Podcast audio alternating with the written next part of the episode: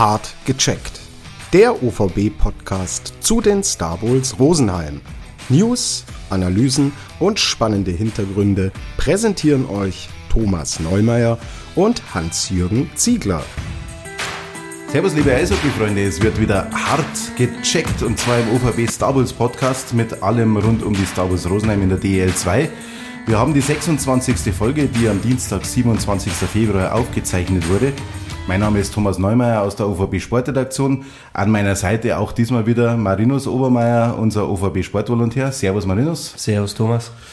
In dieser Ausgabe geht es um die jüngsten Star Wars Auftritte, dem 5 zu 7 in Bad Nauheim und dem 3 zu 2 Heimerfolg gegen Kaufbeuren und natürlich um den hochspannenden Kampf um die Playoff-Plätze in der DEL 2 vor dem letzten Wochenende in der Hauptrunde. Und es geht um die sportliche Laufbahn unseres heutigen Gastes. Ein herzliches Servus geht auch an den Star Wars-Angreifer Bastian Eckel. Das sage ich nur ein Servus zurück. Hallo, freut mich, dass ich da sein darf. Wir freuen uns sehr und äh, du kennst unseren Podcast, hast uns im Vorfeld schon gesagt. Ja, also die ersten Folgen, die habe ich ganz spannend mitverfolgt. Auch eine sehr spannende Folge mit Daniel Bucheli. Mit ist jetzt meine Lieblingsfolge sogar. Oh, nicht, nicht mit einem Mannschaftskollegen. Nee, die kenne ich ja alle schon. Und da hast du wahrscheinlich noch ein bisschen mehr internes erfahren als wir. Ähm, lieber Bastian, es ist ja bei uns so üblich, äh, dass sich der Gast selbst mit ein paar äh, Worten vorstellt äh, und wir freuen uns sehr. Ja, ich bin Basti, ich bin seit diesem Jahr Stürmer bei den Star Wars Rosenheim und ja, ich freue mich wirklich sehr, in Rosenheim angekommen zu sein. Die Stadt ist super, so der Verein, alles, die Organisation kann mich keiner Weise beschweren, also da ist alles da. Wunderbar, äh, alles da ist hoffentlich auch äh, jetzt dann in den nächsten Minuten beim Podcast. Wir steigen ins erste Drittel ein mit unseren Entweder-Oder-Fragen, unseren Starting Six. Und die erste Frage ist London oder Venedig? äh, London. Das ja. ist eine super schöne Stadt. Ist zwar wirklich sehr teuer, aber ich, ich liebe die Stadt wirklich. Ah, wir haben deinen Instagram-Kanal ein bisschen durchschaut und da ja. sind äh, etliche Urlaubsfotos dabei. Ja, ich war dieses Jahr, äh, letztes Jahr tatsächlich zweimal in London und das zweite Mal, da hat es mir so gut gefallen und dann sage ich, hey, da will ich wieder hin. Zweite Frage beim Penalty. Langsam oder schnell anlaufen? Oh, eher erstmal langsam und dann schnell, also schneller werden. Gute Mischung. Ähm, Giuseppe oder historische Wurstkugel? Das ist eine gute Frage, aber ich gehe mit Giuseppe. Da habe ich schon die ganze Speisekarte durch und das schmeckt mir wirklich gut. Historische Wurstkugel nur zur Erinnerung, äh, du bist der äh, Regensburger ja. und das ist natürlich ja, ja, die, die ist Donau. Genau. genau, aber da gehe ich schon mit Giuseppe. DNL-Titel mit Mannheim oder DL-Hauptrundensieger mit München? Ganz klar DNL-Titel mit Mannheim, also das war schon atemberaubend, wie wir da durch das Jahr gestartet sind. Also das war schon, und das ist halt ein DNL-Titel, den hast du nur drei Jahre so mal zur Verfügung. Und DL-Titel hast du, oder Hauptrundensieger hast du schon, kannst du immer werden. Also Können noch ein paar dazukommen. Ja, also wenn es gut läuft. Weiß man nie. Dann wird es musikalisch. Äh, Rock mir Amadeus oder Junge Römer? Also, ihr habt ja alles durchgemacht. ähm, ganz klar, mir Amadeus. Uh, da war ich jetzt anders so. Aber äh, du bist großer Falco-Fan. Ja, tatsächlich, es kam von meinem Opa damals immer beim Frühstück schon Falco gehört und ja, dann hat sich das so auf mich übertragen. Hervorragender Musikgeschmack. Ja. In einer Reihe mit Bruder Christoph oder doch lieber mit Moritz Seider? Äh, mit meinem Bruder Christoph, also das ist schon immer besonders. Ich hatte die, das Vergnügen sozusagen mit denen Garmisch zu spielen und da war, hat sich kein Spaß sagen wir, ausgelassen mit denen. Bastian, wir arbeiten das letzte Wochenende auf äh, und äh, da haben drei Zeller am Ende hängen geblieben aus den beiden Spielen. Zu wenig oder ist es so in Ordnung? Ja, wenn man das Spiel gegen Kaufbeuren betrachtet, natürlich die ersten Minuten, da wo wir gleich die drei Hütten fangen, dann sagen wir deutlich zu wenig, aber im Endeffekt, wenn man jetzt sich wieder die Tabelle anschaut, ist wieder alles so eng und da ist wirklich das letzte Wochenende so entscheidend. Dann sagt man, okay, dann mit den drei Punkten können wir zufrieden sein, aber jetzt nicht wirklich stolz drauf. Man nimmt mit, was geht, aber ja, das es auf jeden Fall. hätte mehr sein Ja, es hätte schon mehr sein können. Vor allem, weil es in Bad Nauheim direkt der Konkurrent war. Gell? Das ja, der, wenigstens ein Punkt oder so, weil wirklich der eine Punkt kann immer noch zum Schluss entscheidend sein, weil wir wollen wirklich die seinen Pre-Playoffs erreichen und nicht runter in die Playdowns. Hm. Marinus, was sagst du zu den Dreizähler? Ja, ich stimme unserem Gast eigentlich gut zu. Ähm, nach Sonntag muss man mit die drei Punkte zufrieden sein. Die hat man vielleicht auch nicht ganz fest eingerechnet als Star Wars-Fan. Ähm, natürlich, der Freitag hängt ein bisschen nach. Da wäre ein, zwei, vielleicht auch drei Punkte natürlich möglich und auch besser gewesen. Ähm, Im Endeffekt muss man aber zufrieden sein mit dem, was man hat. Hm. Starten wir mit dem Spiel am Freitag in Bad Nauheim. Äh, die Gastgeber waren mit einem neuen Trainer. Der Jare Peisanen hat gewarnt, dass die ersten Minuten für euch wie die Hölle ja. sein würden. Ähm, und dann steht es nach 6,5 Minuten 0 zu 3. Habt ihr den Warnschuss nicht vernommen oder, oder was war da los? Also der Jare, der hat wirklich, keine Ahnung, zehnmal gesagt, hey, die haben einen neuen Trainer, da will sich jeder Spieler in Bad Nauheim bei dem beweisen, die kommen wie noch was. Und ich weiß nicht, ob mir das dann wirklich auf die leichte Schulter genommen haben oder einfach gesagt hat, ja, das packen wir schon irgendwie. Und dann steht es halt wirklich 3-0 und dann schaust eigentlich und läufst nur noch hinterher hinter dem Ergebnis, wo wir uns dann wirklich gut gefangen haben noch. Dann hätte es noch einen Unentschieden mitnehmen können, aber ja, dann hat er Nauheim noch dieses eine Tor gemacht und dann war es halt sozusagen der Genick, Genickschock. Thomas, wie hast du diese Situation empfunden? Ja, es kommt mir manchmal so vor, also ich, ich, wenn man die ganze Saison verfolgt, es sind ja immer so am Anfang äh, der Saison so ein paar Sachen gewesen. Mit, mit, ähm, mit dem Powerplay, das hat sich dann einmal wieder gebessert zwischendurch, jetzt, jetzt war wieder mal ein Hänger drin, dann ähm, das ganze Unterzahlspiel, wo man auch gemeint hat, es wird besser und dann nicht. Und, und ähm, ja, Bad Nauheim, das hat mich dann so erinnert an das erste Spiel, was die Rosenheimer in Ravensburg gehabt haben, da wo man dann auch gleich schnell hinten war und und dann gemeint hat, es, es, es geht nicht mehr. Also manchmal stellt man die alten Fehler nicht ab und das, äh, glaube ich, hat in der Saison schon viele Punkte gekostet.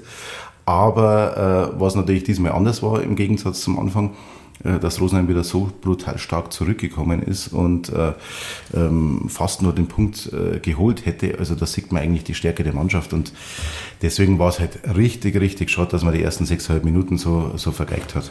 Ja, das stimmt schon. Nach dem 3 zu 0 kam ja auch noch das 4 zu 0. Ja. Ähm, wie groß war da der Glaube auf der Bank unter euch Spielern, dass doch noch was gehen könnte? Äh, ja, wir wissen natürlich alle, um was es geht, vor allem jetzt in den letzten Spielen, wenn man die Tabelle anschaut. Ne?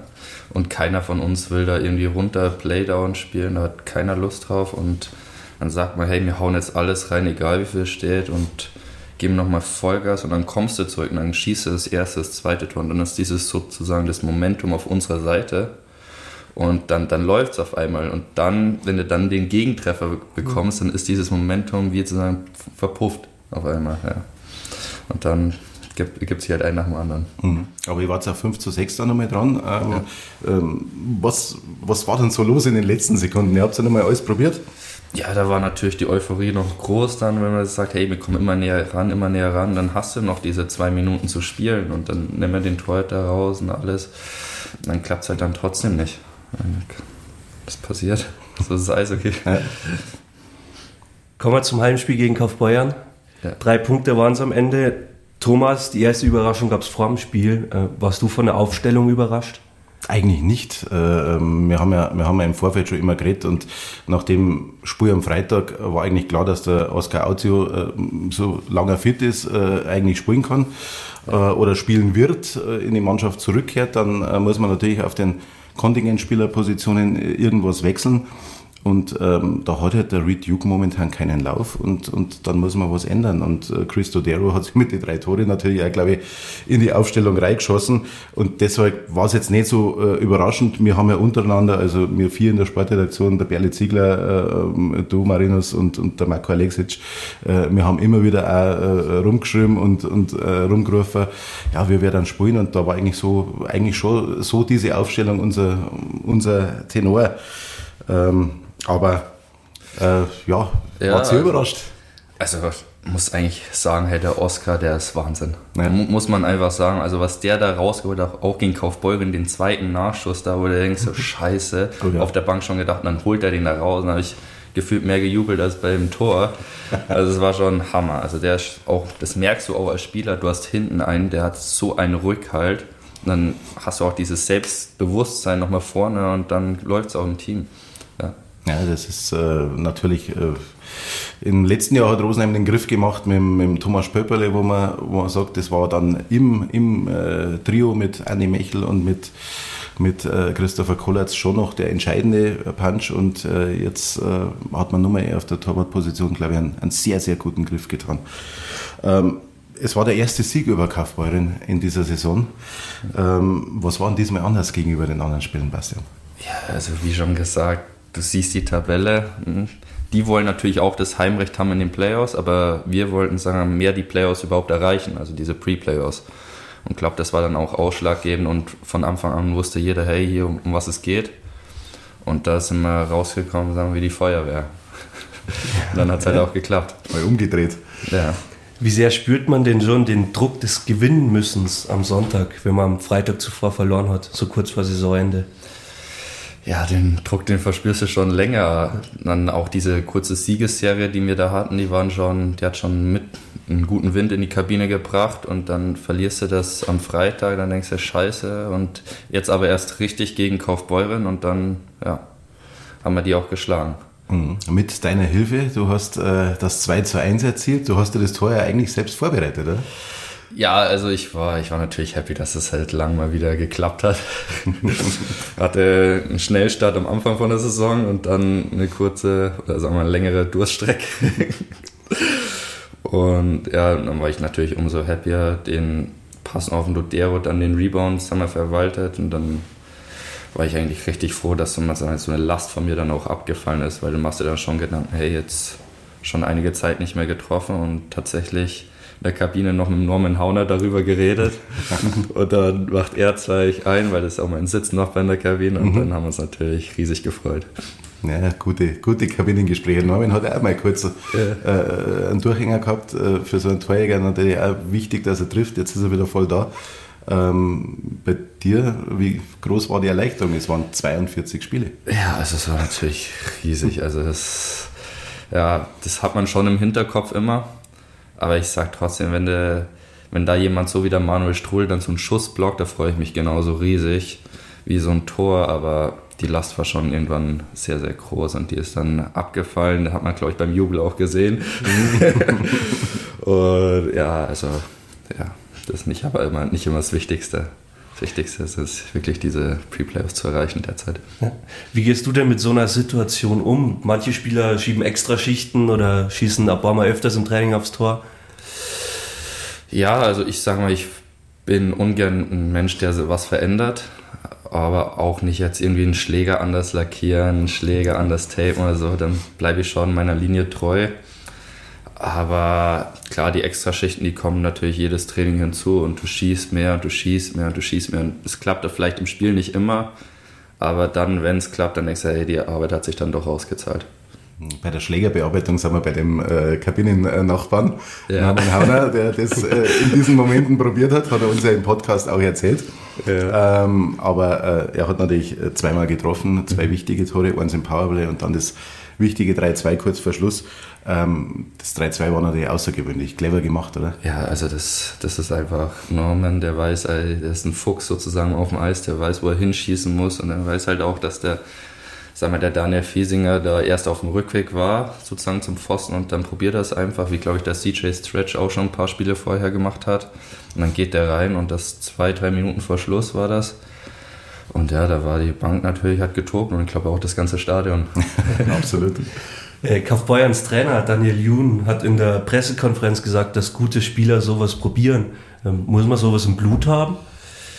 Also du glaube, du fühlst das auch einfach und da, wie gesagt, im Blut hast du es bestimmt auch und Norman ist ein Kerl, der schießt von überall und deswegen glaube ich, trifft er auch so viel und ja, der ist schon, sagen wir, sehr erfahren und der weiß, hey, der Torhüter macht die Bewegung und dann ja, geht er rein. Wir müssen aber auch über die letzten Minuten sprechen äh, des Spiels. Die waren ja dann nochmal nach dem 3-2 hochdramatisch. Äh, die Star Wars äh, mit zwei Mann weniger, teilweise mit drei Mann weniger äh, dann für ein paar Sekunden auf dem Eis.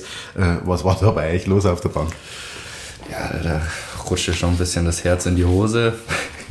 Klar, schön anzusehen war ein Vollmeier seine Handwurf schon. aber dann diese letzten 17 Sekunden, wo du da 3 gegen 6 spielst, die waren schon, uh, bleibt dir schon ein bisschen der Atem weg und dann, wo die Scheibe rausgeht, dann war das natürlich Riesenerleichterung. Wünscht man sich als Spieler, dass man in so einer Situation auf dem Eis steht oder sagt man dann lieber, lass die anderen das machen? du bist natürlich immer happy, wenn du auf dem Eis bist, wenn du da sagst, hey, du blockst den entscheidenden Schuss, der ein Tor sein hätte können oder kriegst die Scheibe raus, dann gibt es auch nochmal wie so ein Adrenalinkick, Adrenalinschub, einen guten Wind fürs Team. Ja, also das, das, da will schon, glaube ich, jeder hoch. Ja. Manche sagen, okay, hey, ich bin vielleicht nicht der Richtige dafür, aber ich glaube, die meisten wollen da schon die Verantwortung haben. Mit diesen Sätzen schließen wir mal unser erstes Drittel ab mit der Rückschau. Ähm, ich hoffe, der Adrenalinschub geht jetzt gleich weiter, äh, wenn wir ins zweite Drittel einsteigen. Basti, da geht es dann um deine sportliche Laufbahn und äh, unsere Fragen, die du oder unsere Sätze, die du bitte vervollständigen müsstest. Ja. Und äh, da haben wir das ersten Satz gleich. Meine Mama hat mir beim Eislaufen beigebracht, dass äh, schnell zu laufen, weil die war Eisschnellläuferin damals mhm. in Krimitschau und ich glaube, von der habe ich das ein bisschen. Einzige, was sie mir nicht beigebracht hat, ist mein schneller Start. Also an dem muss ich auch noch arbeiten, wie zum Beispiel der Lukas Laub hat. Also der, der Start von denen, der ist schon Wahnsinn. Die Aber ersten Meter und dann noch am Ende auch. Also der ist Wahnsinn. Das ist also wie beim Namen. Entweder hat man es oder nicht, oder? Ja. Man kann ja. immer in der Schnelligkeit noch ein bisschen was verbessern. Ja, klar, vor allem die ersten paar Meter, die hängen bei mir ein bisschen hinterher, aber dann, wenn du im Lauf bist, dann geht es eigentlich. Beim FIFA-Zocken kann ich schon mal ausrasten, wenn? Wenn ich damals gegen Justin Schütz in München gespielt habe, da ist schon sagen wir, ein Controller geflogen. Weil der hat so einen Spielstil gehabt, der hat mir gar nicht gepasst. Du bist leidenschaftlicher FIFA-Zocker. Ja, tatsächlich. Also jetzt eher weniger, aber früher so mit 17, 18, 19, da war ich schon immer dabei. Als ich beim Spiel mit Rissersee mal verkabelt wurde, ist mir aus Versehen rausgerutscht, dass ja, das, das ist mir ein paar Sätze rausgerutscht, aber ich glaube, die meisten haben sie dann weggepiept. ja, und dann war ich, war ich tatsächlich im zweiten Drittel so sauer, weil wir, glaube ich, hinten gelegen sind. Da habe ich gesagt, hey, ich, ich will das Kabel nicht mehr haben, dieses okay. Cable-Guy-Ding. Und dann haben sie es mir im zweiten Drittel abgemacht, tatsächlich. Aber wie war es denn so vom Erlebnis? Ja, also ich habe das Video dann gesehen und dann dachte ich so, oh, das sage ich ja wirklich so auf der Bank, das, das bekommt man nicht wirklich mit. So was man dann im Nachhinein hört man es und ja, dann so, oh, hätte ich vielleicht doch nicht sagen sollen oder so, scheiße oder irgendwas. Also es war dann ja unangenehm, selber dann die Stimme zu hören. Ja, nice, spricht man doch einmal andere Sprache. Ja. Meine älteren Brüder haben mich immer damit geärgert, dass. Ja, ja. Also nicht wirklich geärgert immer, aber schon aufgezogen. Zum Beispiel, wenn sie, wenn wir, wir haben damals 2013 zu viert, haben wir eine Playstation bekommen und dann haben wir mit 2 gegen 2 gespielt, also ich mit dem mittleren Bruder gegen den älteren und jüngeren Bruder. Wenn da jemand gewonnen hat, dann wurden halt die anderen wirklich aufgezogen und ja, unter Brüdern dann bekriegt man sich mal ein bisschen, dass die Eltern eingreifen. dann drehen wir den Spieß doch gleich mal um. Meinen jüngeren Bruder habe ich immer damit aufgezogen, dass äh, ja, ich habe ihn, also weil er noch kleiner war, habe ich immer gesagt, da ist ein Geist im Schrank und so. Und dann hat er angefangen zu heulen und das ging wirklich ein, ein zwei Jahre so. Schweres Trauma. Ja. Äh, Bastian, du bist in Regensburg geboren. Ähm, dein Heimatverein ist auch der EV Regensburg. Äh, warum hören wir keinen Oberpfalz-Akzent? Das war wirklich tatsächlich, weil ich mit zwei Trau 2013 nach Mannheim gegangen bin. Ja. Und dann habe ich schon noch bayerisch gesprochen alles. Und dieses Spiels, so dieses S hinten dran, da wurde ich immer sehr belächelt in Mannheim und dann habe ich mir das tatsächlich selber abgewohnt. Und seitdem hat sich da auch nichts verändert. Ähm, du hast eben lange im Nachwuchs in Regensburg gespielt oder da deine ersten Schritte unternommen. Jetzt äh, bist du viermal mit den Rosenheimer gegen die Eisbären Regensburg angetreten. Sind die Spiele immer noch was Besonderes für dich? Ja, natürlich. Also wenn du dann Regensburg bist, dann ist, ist dein Heimatverein und ja, da wirst du natürlich auch gewinnen, wirst du dich zeigen, hey, im Zuschauerbereich sind halt auch wirklich viele Leute, die du noch kennst. Im Team von Regensburg jetzt weniger, das sind weniger aus dem eigenen Nachwuchs, die ich von damals noch kenne. Aber ja, gegen Regensburg generell ist immer was Besonderes. Hm. Du hast gerade auch schon angesprochen, du bist dann nach Mannheim gegangen, hast drei Jahre für Mannheim gespielt und bist auch DNL-Meister geworden. Wie hat sich so dein erster großer Titel angefühlt? Ja, ja war, war, also war, war natürlich atemberaubend, im ersten Jahr dann gleich DNL-Meister zu werden. Die Afterparty war jetzt nicht so, wo ich noch viel mitbekommen habe. Das war gleich mein erster Rausch, den ich hatte in meinem ganzen Leben. Und ja, war natürlich Hammer nach so einer Saison, sich dann so selber zu belohnen und ja, Meister zu werden, das war schon top. Ich weiß das aus der Zeit noch. äh, Mannheim hat ja immer oft die Haare gefärbt, wenn sie Ja. die. War ja auch Ja, blond? ta tatsächlich blond, ja. Damals Schüler hatten sogar blau, aber das durften sie dann nicht mehr, weil dann sich die ganzen Kissen immer blau gefärbt haben sogar. Okay, da bist du mit blond noch gut weggekommen. Ähm, du hast im äh, Team unter anderem gespielt mit Moritz Seider, wir haben es schon angesprochen, mit, mit äh, Samuel Soramies, äh, Ja. mit äh, Wojciech Stachowiak, äh, allesamt natürlich mit äh, WM-Silber dekoriert. Ähm, da lässt es aber auch ganz gut spielen, oder? Ja, ich hatte damals eine super Reihe mit Wojtek Stachowiak und Luca Gläser, der jetzt in Weiden ist. Also die Reihe, die war schon top und da hast du auch einen oder anderen Scorerpunkt mitgenommen mit den Jungs. Und natürlich Moritz Seider, der war damals als jüngerer Jahrgang, hat der schon hochgespielt in der DNL und war körperlich so weit, dass der damals schon die Gegner gut bearbeitet hat und einen super Schuss hatte. Und das als Rechter. Also das ist dann immer nochmal so ein extra Pluspunkt als Verteidiger. Ja. War da damals schon vorherzusehen, wo sein Weg mal hinführen könnte? Ja, also kann man nicht sagen, aber wusstest auf jeden Fall, aus ihm wird was. Also das hast du auch schon bei Tim Stützle gesehen, wo der dann im, ähm, wo war das jetzt? Prag in so einem Gastturnier für Mannheim mitgespielt hat. Da hat er auch mitgespielt, also war ich da auch dabei. Da hast du schon gesehen, hey, der Kerl, der kann was. Ne? Und da weißt du schon, aus denen wird irgendwann ein Profi. Aber dass man am Ende sagt, hey, der, in der NHL schlägt der auch so ein, das kann man nicht vorhersehen, glaube ich. Ja, da aber das kommt die Talent ist natürlich da. Ganze körperliche Entwicklung, noch Wachstum, das kommt ja alles noch äh, dazwischen rein. Ja, genau. Ähm, du hast dann auch für die Nachwuchsnationalmannschaften äh, gespielt. Äh, wie stolz äh, hat dir das gemacht, den Adler auf der Brust zu tragen? Ja, natürlich, das erste Spiel war, glaube ich, U16, was ich für. Und da ist natürlich, hey, du läufst jetzt für Deutschland auf, die Nationalhymne läuft nach dem Spiel, vor dem Spiel, wenn du gewinnst. Anspiel, wenn's gewinnst, ja. ja. Das ist natürlich Hammer, den Adler dann auf der Brust zu haben. Also, das ist wirklich ein Gefühl, das kann man kaum beschreiben. Also, ja. Deswegen lasse ich das jetzt so. Du bist dann 2017 von der kanadischen Juniorenliga gedraftet worden, äh, als Nummer 20 sogar. Äh, wie hast du diesen Draft erlebt?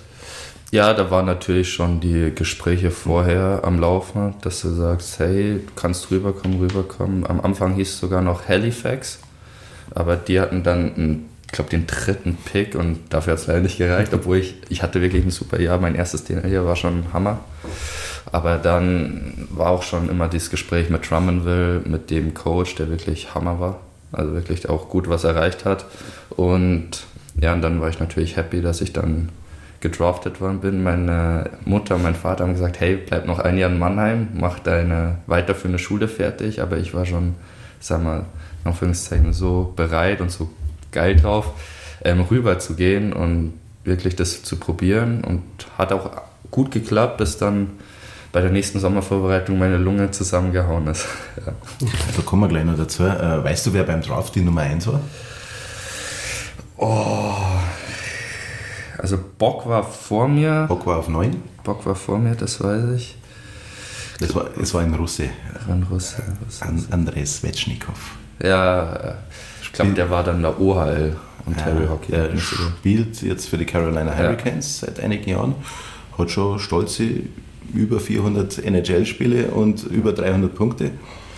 Ja, das ist natürlich damals schon, da gibt es dieses, sagen wir, diese Auswahl in Deutschland, so World Selects, wo das machen so intern Spieler und da haben wir, eine- wo war das jetzt, Bratislava hatten wir ein Turnier und da hat er mitgespielt für sein russisches Team und da war der schon überragend, der ist da überlaufen wie noch was. Du hast es gerade schon angesprochen. Du hast eine Saison dann drüben gespielt. Ähm, dann hast du gerade schon erwähnt, die Lunge ist zusammengebrochen. Was ist da genau passiert? Also ich habe das nächste Sommertraining tatsächlich, hat mir der Trainer dort angeboten, drüben zu verbringen. Also war auch den ganzen Sommer dann in Kanada.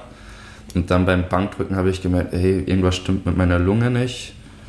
Und dann bin ich dort ins Krankenhaus und die haben gesagt, hey, jetzt ein bisschen Pause, so sechs, sechs, acht Wochen. Und das war dann schon Anfang August. Und dann haben die gesagt, hey, die wollen das Risiko nicht eingehen. Haben mich ins Trainerbüro geholt. Und dann sozusagen bin ich wieder zurück nach Deutschland und stand dann erstmal ohne Verein da. Und dann war ich halt wirklich, hey, was mache ich jetzt? Ich war, glaube ich, zu dem Zeitpunkt war ich noch 17, ja. Und dass du dann so schnell einen Erwachsenenverein findest, ist halt auch fraglich, wo du wirklich dich weiterentwickelst. Und dann kam zum Glück Helmut de Raaf und hat gesagt, hey, wir in Salzburg, wir geben dir die, diese Reha, peppeln dich auf sozusagen. Und dann ging das alles relativ schnell und dann war ich in Salzburg in dieser Alps Hockey League. Ja. Mhm. Was war dann letztlich genau? Was hat, was hat denn gefehlt und Das wie war- bist du dann wieder äh, in Form gekommen? Das war ein spontan Pneumothorax. Aha. Und ja, aber der, ich hatte das davor schon mal. Es wurde auch operiert alles. Und dann ja, haben die gesagt, hey, jetzt ein bisschen langsamer, als sie diese Röntgenbilder da gesehen haben. Und ja, dann hatte ich erstmal eine Sportpause. Mhm. Gar nicht mehr der Gedanke oder gar nicht mehr die Chance gewesen, dass du nach Kanada nochmal rüber gehst dann? Nee, das war tatsächlich kurz vor dem, wie heißt es, vor dem Draft dann. Ja. Und dann haben sie schon dann gesagt, hey, wir ziehen dann die Option, wir draften einen Europäer. Mhm. Und dann war ich halt raus sozusagen. Und ja, Was nimmst du trotzdem aus dieser Kanada-Zeit mit aus dem einen Jahr? Also es war eine, also meine Gastfamilie, die war Hammer und du bist halt dann auch wirklich nochmal selbstständiger geworden. Ich habe mal schon damals in Mannheim mit meinem Bruder zusammen gewohnt, aber dann drüben dann nicht mal schnell die Eltern rüberfliegen können und sagen, hey, wie geht's? Nee, du warst wirklich dann ein Jahr drüben, ein volles Jahr und dann, ja, dann bist du halt alleine auf dich gestellt mit 16 Jahren da drüben und sagst, ja, jetzt, ist, jetzt geht's los, ne? Das, klar, die Gastfamilie hat dir super geholfen alles, aber ja, das war dann schon nochmal eine andere Hausnummer. Ja. Du bist dann, wie du gesagt hast, nach, nach Salzburg. Ähm, ist ja auch Ja. schon eine Hausnummer, im, im, vor allem im Nachwuchsbereich in Europa. Ja, also wenn du diese Akademie da gesehen hast, die ist schon atemberaubend, diese Trainingsmöglichkeiten, die man da hat, die sind schon Hammer. Und da bin ich auch sehr froh darüber, dann in Salzburg gelandet zu sein und mich weiterzuentwickeln. Du hast dann das erste Mal Herren gespielt. Ja, tatsächlich. Also es war, wir waren sozusagen U20-Team und haben dann Herrenbereich gespielt Ja. und dementsprechend auch gut trainiert. Der Weg nach München ist vor Salzburg natürlich auch nicht weit. Ja. Ähm, du hast dann auch in der DL gespielt. Wie waren so dort die ersten Erfahrungen? Also das Lustige war ja, mein erstes Spiel für München war dieses Champions Hockey League Spiel in Schweden, müsste das gewesen sein, ja. Und das war wirklich das Spiel, wo auch der Christian Winkler als Ersatztorhüter dann mit, mit aufgelaufen ist, weil sich kurz davor beim Abflug der äh, Daniel Fiesinger müsste das gewesen sein oder Kevin Reich, ich weiß es ganz nicht mehr genau, der hatte dann kurz davor Magen-Darm und konnte nicht mitfliegen. Ja. Deswegen musste dann der Manager Herr, auf der Bank. Herr, Herr Winkler auf die Bank, ja. Ähm, du hast ja dann auch mit einem Patrick Hauer zu, Ja. zusammengespielt äh, in Rosenheimer. Rosenheimer Legende sozusagen schon. Ja, ja. äh, Legende wird er auf alle Fälle Ja. noch, mit Sicherheit. Äh, lass mal noch ein bisschen spielen. Ähm, aber ähm, was nimmst du von dem mit? Das ist, wirklich verrückt, wie der trainiert. Also, wenn du den mal oberkörperfrei siehst, dann denkst du, der ist kein 20. Die Beweglichkeit, dieses sind besser als da draußen, diese Eiskunstläufer, die der hat. Also, die ist, der ist Hammer. Also, also, wie viel Fleiß in dem seinem Körper steckt, das ist, das ist nicht überraschend, dass der dann ewig da oben spielt und dass der Captain ist. Der zieht die Jungs da mit, die Jungen vor allem. Sagt, hey, spiel mir den Pass oder hier kriegst du ein paar Pässe von mir und du haust das Ding da rein im Training. Und ja, also das ist nicht ganz unverdient, sagen wir so. Den Fleiß sieht man, glaube ich, in jeder Aktion auf dem Eis. Ja, das ist, merkt man auch. Aber auch sehr unangenehm, wenn du gegen den im Training eins gegen eins fährst. Also der, der haut ja schon auch in die Hose rein oder in die Hüfte und ja, das, das merkst du schon. Äh, eine richtige Heimat hast du damals aber nicht gehabt. Ähm, 2019, 20, bevor du sagen darfst, ähm, hast du unter anderem für München, für Salzburg in der ähm, Junior oder in der Alps Hockey League gespielt und auch für Rissersee in der Oberliga. Ja. Wie geht man mit sowas um? Ich glaube, durch so eine Phase geht wirklich jeder junge Spieler, dass du sagst, du bist zwar in dem Verein, aber wirst ausgeliehen, weil du dort mehr Spielpraxis sammelst. Also da muss jeder durch. Manche sagen, hey, ich will das nicht mehr. Manche sagen, ich will das. Ich will mich wirklich beweisen. Und wenn ich dort die Chance bekomme, Spielpraxis zu haben, dann gehe ich dahin und gebe mein Bestes. Und das ist dann eigentlich eine Einstellungssache, wie man damit umgeht. Also ich habe das dann relativ gut weggesteckt, ja. Das Gute war, glaube ich, dass der Spielstil ja relativ gleich ist. Ja, das auf jeden Fall. Und sag mal, dort konntest du dann nochmal dich mehr beweisen in Garmisch. Also es war schon top. Hm, Wie stehst du zu Förderlizenzen? Es kann gut laufen, kann aber auch wirklich schlecht laufen. Also du kannst eine Förderlizenz bekommen, wo du dann auch kaum spielst. Und ja, das ist dann halt auch die Frage, hm, will ich das noch überhaupt, bringt, bringt mir das persönlich was oder soll ich dann lieber sagen, hey, ich will im DEL-Team jetzt bleiben, aber dann will ich mit den Jungs trainieren und das bringt mir mehr, als wenn ich in der Förderlizenz auch nur so wenig spiele. Also das gibt's, gibt's auch. Mit dabei damals bei den Förderlizenzen war auch Daniel Fiesinger, damals noch Teamkollegen, jetzt hast du ihm am Sonntag einen reingedrückt. Ja, also Daniel, da gibt's, gibt's damals schon in München, haben wir uns immer so ein bisschen gebettelt, aber auch im, im Positiven. Also ich verstehe mich mit ihm sehr gut und er ist wirklich ein herzensguter Mensch. Kann ich mich nicht beschweren über den. Äh, In der vergangenen Saison hast du dann für Straubing gespielt, auch wieder dann mit einer Förderlizenz für Landshut. Ja. Ähm, da sage jetzt ich mal als Rosenheimer, darf das es sein? Gibt es denn das? Ja, also ich muss tatsächlich sagen, in Landshut hat es mir nicht gut gefallen. Also Das das, das, das, war auch wirklich so und ja, ohne jetzt zu viel zu reden, ich war dann relativ froh, als ich dann wieder in Straubing da auch trainiert habe, ohne dann in Landshut spielen zu müssen. Also es war schon, war eine Horrorsaison für mich, die letzte, muss ich erwähnen. Aber mittlerweile ist ja jetzt die Rivalität zwischen Oberbayern und Niederbayern bekannt, oder? Ja, also die ist mir spätestens seit dieser Saison bekannt. Davor schon, da gibt es einige YouTube-Videos, die haben wir damals gesehen. Und ja, also die ist seit dieser Saison spätestens bekannt. Ja, warum gewinnst du dann nicht? Ja, das ist immer eine Frage, warum gewinnst du dann nicht? Ne? Ich glaube, die Fans wollten es in dem Fall wirklich mehr als wir, also als man das gesehen hat. Vor allem auch dann gab es mal kurz die Ansprache von den Fans beim Training gegen uns. Ja. Und dann, ja, da hast du schon gemerkt, hey, das ist eine Riesenrivalität und das, glaube ich, auch die größte in ganz Deutschland. Ich würde das sogar noch über Köln-Düsseldorf stellen, tatsächlich. Du hast es vorher schon angesprochen. Der erste Spiel für München war in der Champions Hockey League. Ja. Insgesamt hast du zwölf Spiele gemacht ähm, für München und Straubing Ja. ähm, mit einem Tor. Weißt Ja. du nur gegen wen?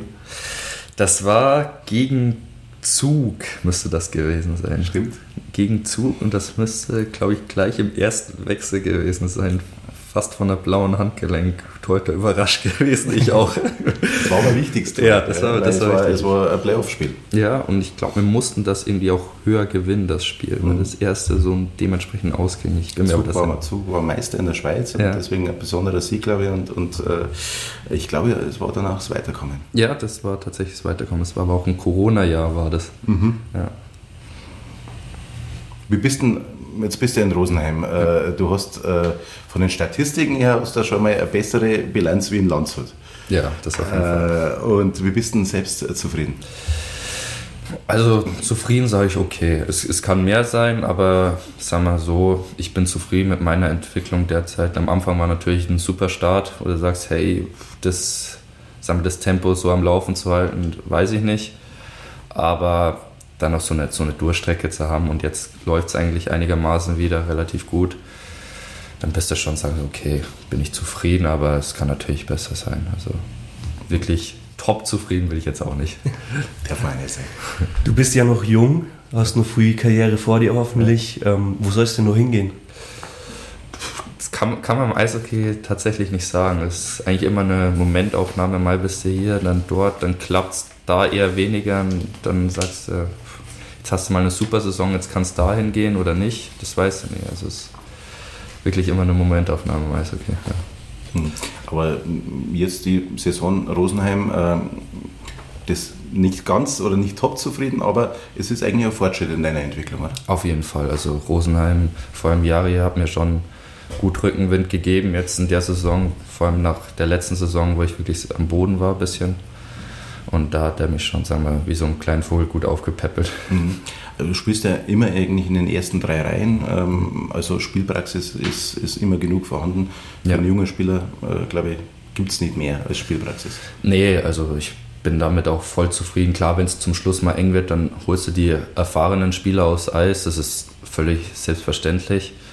Aber so kann ich mich in keinster Weise über irgendwas hier beschweren.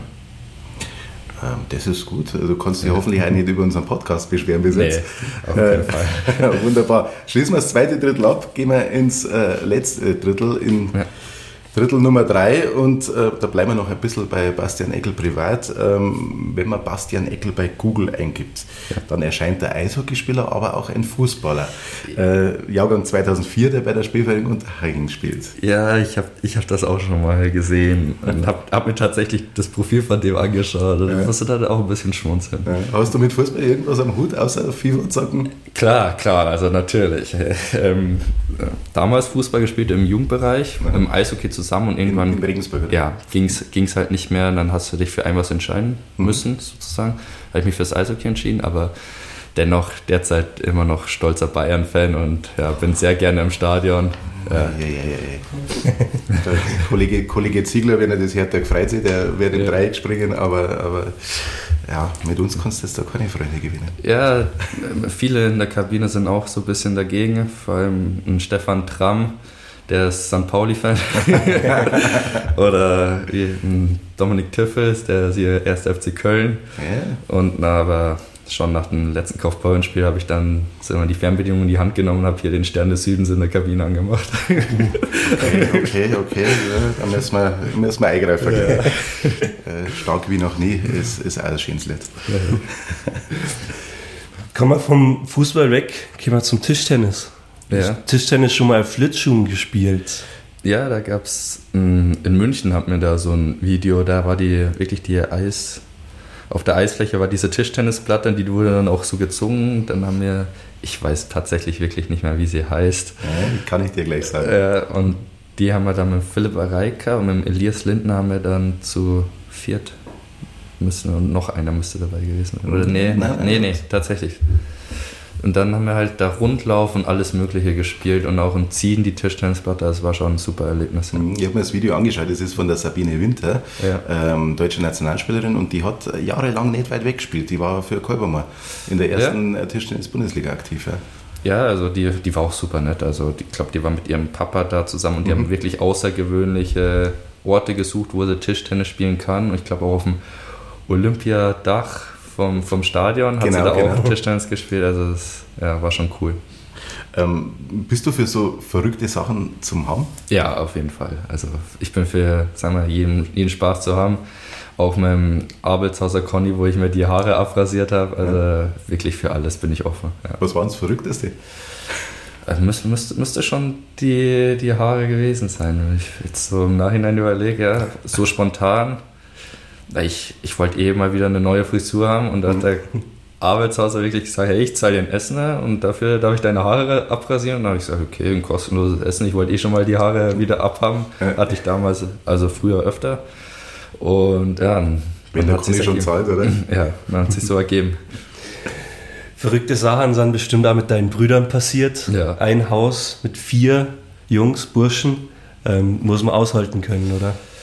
Ja, also wir waren wirklich öfter in der Eishalle als daheim sozusagen. Und wenn man dann daheim war, da ging es natürlich in der Einfahrt weiter mit, es war natürlich vier Brüder, war perfekt, zwei gegen zwei, äh, immer Street Hockey gespielt. Und ja, wenn da jemand mal einen Ball ein bisschen härter abbekommen hat, vor allem der Kleine, dann ist er zur Mama gegangen. Die hat gesagt, ja, bleib doch drin. Und der hat gesagt, nee, hier drin ist zu langweilig, ich will nicht kochen oder irgendwas machen. Und ist dann wieder raus mit Tränen, aber hat dann wieder einstecken müssen. Also so ging das schon tagtäglich ab. Alle Jungs spielen Eishockey. Ja. Ähm, du bist jetzt aber voraus mit DEL-Spielen und internationalen Einsätzen. Kannst du, dein, kannst du deine Brüder damit ärgern? Nee, tatsächlich nicht mehr. Also die gehen gerade alle ihren eigenen Weg und so ist es auch gut. Klar, spielen noch nebenbei, spielen die noch im Pfaffenhofen, aber studieren nebenbei, der andere ist bei der Bundeswehr und ja, also die, die machen schon, die, die richten schon ihr Leben selber aus. Also da kann ich keinen mit aufziehen. mit deinem einen Bruder Christoph hast du ja auch im Mannheimer Nachwuchs nur zusammengespielt. Ja. Ähm, ist dann auch was Besonderes oder mit der Familie in einem Team? Ja, also der war dann ein Jahr früher schon im Mannheim. Ich bin dann dazugekommen und der hat dann schon wie, wie so ein großer Bruder halt auf mich, ja. auf mich aufgepasst. Und ja, das war dann top. Mit denen habe ich zusammen mit dem sogar gewohnt und das war dann schon, hat schon relativ gut geklappt.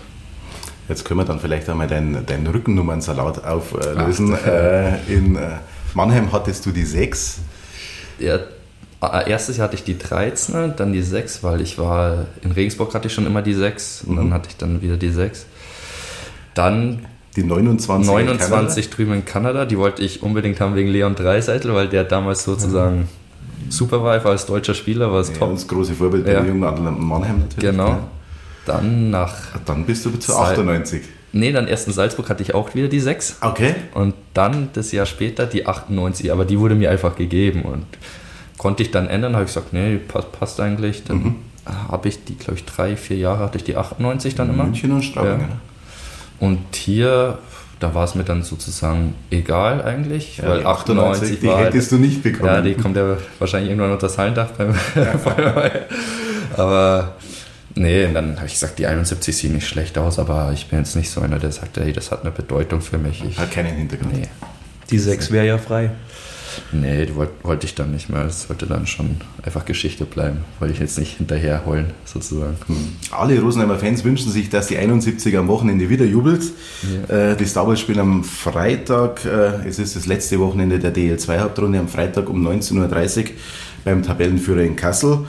Und äh, der große Showdown möglicherweise ist dann am Sonntag um 18.30 Uhr zu Hause gegen Freiburg. Steht dann der Klassenerhalt fest. Hoffentlich, ja, hoffentlich. Weil Man kann es nicht sagen, aber so wie wir derzeit trainieren, so wie die Jungs drauf sind, sollte es machbar sein, ja. Was braucht es denn in diesen zwei finalen Spielen, um dann am Ende jubeln zu dürfen? Ja, natürlich vom Anfang an bereit sein und ja, wie gegen Kaufbeuren, sagen wir mal, nicht zu viel von einem selber erwarten, aber wirklich unsere, unser System richtig spielen, das, was wir können, einfach machen und jetzt nicht irgendwie groß was probieren und dann übermütig in irgendeinen Zweikampf gehen und die Scheibe verlieren. Aber sagen wir so, im Großen und Ganzen ist das Wochenende für uns deutlich machbar, ja. Ähm, jetzt Tabellenführer Kassel hat den Trainer gewechselt. Ja, Also Trainerwechsel liegt uns ja super. Die Star Wars-Fans werden alle die Hände über den Kopf zusammenschlagen und sagen, nicht schon wieder. Äh, weil wir jetzt eigentlich schon zweimal, äh, es war einmal das Heimspiel gegen Kaufbeuren und, und jetzt äh, in Bad Nauheim zweimal von einem Trainerwechsel äh, völlig überrumpelt worden ist. Ja, also ich glaube, jetzt haben wir auch eine Lehre mitgenommen aus den Spielen und sagen, hm, jetzt erst recht. Und wenn man sich wieder so gesagt die Tabelle anschaut, dann muss eigentlich von jedem selber kommen, um was es hier gerade geht. Und ich glaube, am Freitag, da ist schon mehr drin, als manch einer erwartet. Ja, es hat, äh, hat ja schon äh, mehrere Spiele gegen Kassel gegeben und da haben Ja. die Star Wars ja schon äh, gut ausgeschaut. Ähm, also kommt vielleicht nicht von ungefähr. Nee, tatsächlich nicht. Ich glaube, wenn du gegen so einen Tabellenführer spielst, dann hat auch jeder nochmal ein Stück Selbstmotivation und sagst, hey, gegen die erst recht. Vor allem, wenn du das, das Kassel-Team anschaust, wirklich, das ist halt ein Überteam und da sagst, hey, wir können das auch. Mhm. Und dann nochmal eine Schippe drauflegen. Ja. Noch dazu, wenn man schon mal bewiesen hat. Marinus, wie schätzt denn du die Chancen ein? Ja, ich bleibe optimistisch natürlich. Ich muss mal in, in so einer Situation, denke ich, ja, ähm, man hat alles selbst in der Hand. Ähm, Kassel wird natürlich, wird natürlich das schwere Spiel. Ähm, weiß jeder, was da auf einen zukommt. Ähm, vielleicht kriegt man ja ein bisschen Schützenhilfe noch am Freitag von Kaufbeuern zum Beispiel. Aber ich denke, es kommt zum Showdown am Sonntag und ich denke, da haben wir dann auch gute Karten, da siegreich rauszugehen und die Klasse zu halten. Ja, da wird es dann natürlich eine, eine richtig spannende Geschichte. Ähm, bei günstigen Ergebnissen am, am Freitag kann es eben dann der große Showdown werden. Äh, alles oder nichts Spiel. Ähm, wenn man so aus den vorherigen Spielen die Atmosphäre im Rofa-Stadion äh, kennt, eingeatmet hat, äh, so beim, beim Blick voraus, ist da schon ein bisschen äh, Gänsehaut, äh, ganz hart zum Spüren. Ja, also ja, generell die ganzen Heimspiele die Saison, die waren natürlich Hammer. Also wenn da da ein Tor fällt, da keine fliegt das gefühlte das Dach vom Stadion weg. Also das, das merkst du schon auch auf der Bank unten. ne?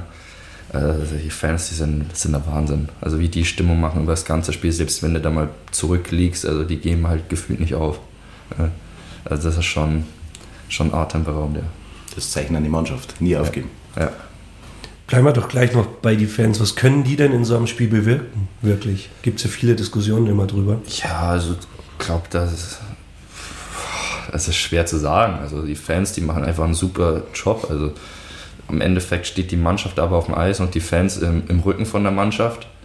Und wenn die halt Vollgas geben und uns nach vorne pushen, das trägt halt auch über uns rüber oder tragt sich über uns rüber und dann sagst hey, boah, die stehen hinter uns, ne, wir, wir liefern ab. Ja, also groß jetzt irgendwas zu sagen, eine Anspau oder sowas an die Jungs jetzt vor dem Spiel, glaube jetzt nicht, dass das so viel bringt, aber wenn du dann wirklich im Spiel merkst, hey, das Dach fliegt wie gesagt vom Stadion und das, das hast du schon im Kopf dann, ja. Hm. Ein letzter äh, Blick voraus zwar, aber, aber auch nochmal ein kurzer Blick zurück äh, in deine Vergangenheit.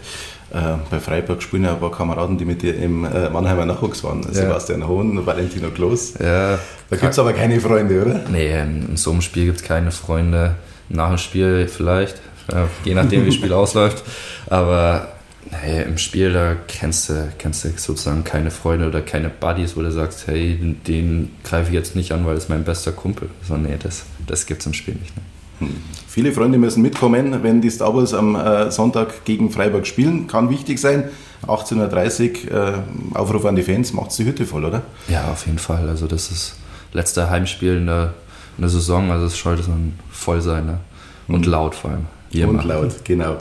Äh, alles zu diesen Spielen und zu den Star Wars Rosenheim. Nur als kleinen Hinweis gibt es natürlich auf allen Kanälen von OVB Media. Und das war es dann schon fast.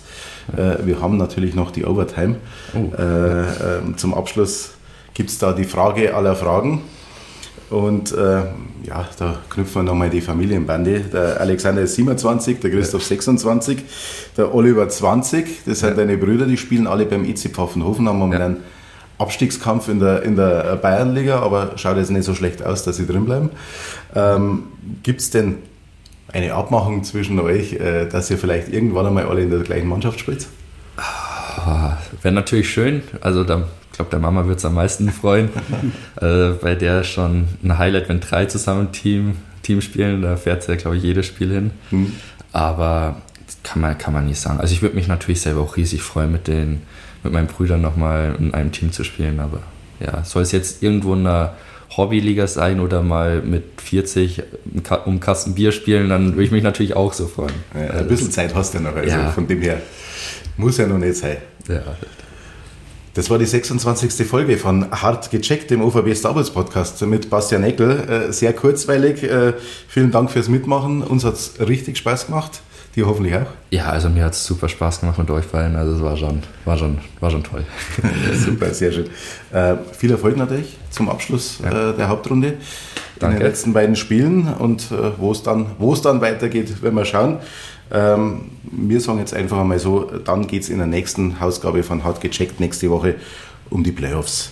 Äh, bis bald. Servus. Ciao. Servus. Das war die neue Folge von Hart gecheckt dem OVB-Podcast zu den Star Bulls Rosenheim. Alle Episoden findet ihr bei Spotify, Apple Podcasts und allen gängigen Podcast-Anbietern. Alles weitere zu den Star Bulls gibt es auf den Angeboten von OVB Media. Live-Ticker, Analysen und spannende Hintergründe findet ihr auf unseren Seiten. Damit danke fürs Zuhören und bis zum nächsten Mal.